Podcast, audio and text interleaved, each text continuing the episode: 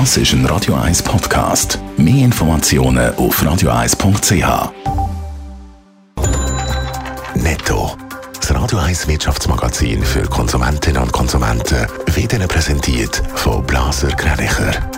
Wir beraten und unterstützen Sie bei der Bewertung und dem Verkauf von Ihrer Liegenschaft blasergreinicher.ch Adrian Sutter. Der Bezahldienst Twint hat im letzten Jahr das erste Mal mehr als 5 Millionen Nutzerinnen und Nutzer gehabt. Im Ganzen sind über den Dienst fast 400 Millionen Franken transferiert worden. Vergleich dazu, vor fünf Jahren sind es noch 4 Millionen Franken gewesen, wie Twint mitteilt hat.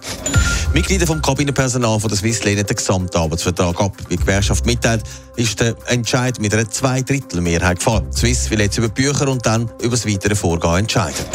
Der Industriekonzern Oerlikon hat im letzten Jahr mehr Umsatz gemacht. Der Gewinn ist dagegen noch im letzten Jahr gesunken. Der Konzerngewinn beläuft sich auf 93 Millionen Franken. Das ist ein bisschen mehr als halb so viel wie noch ein Jahr vorher. Es wird immer mehr Erstklasse gefahren bei der SBB Adrian Sutter. Es sind aber nicht Abo, die verkauft werden, sondern Streckenbillets. Ja, viele kennen es. Der Zug fährt ein und man sieht schon, in der zweiten Klasse ist alles besetzt. Es ist bumsvoll. Jetzt kann man entweder sich reinmosten oder man macht einen Klassenwechsel und kann dann in der ersten Klasse bequem sitzen. Das wird gemäss Thomas Ammann vom Branchenverband Allianz Swisspass immer mehr gemacht. Also man sieht hier eine Tendenz hin zu spontanen, streckengebundenen Klassenwechsel und weniger schon im Vornherein den Entscheid zu fällen, ich fahre heute oder ich fahre generell erste Klasse.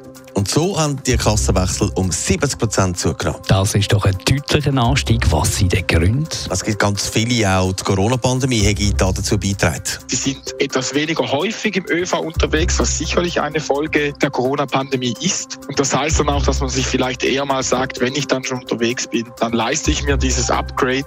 Das könnte allenfalls eine Nachwirkung der Covid-19-Pandemie sein.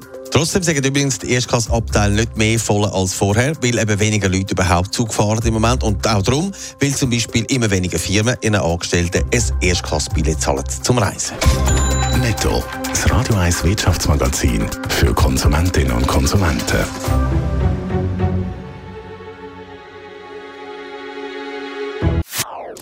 Das ist ein Radio 1 Podcast. Mehr Informationen auf radio1.ch.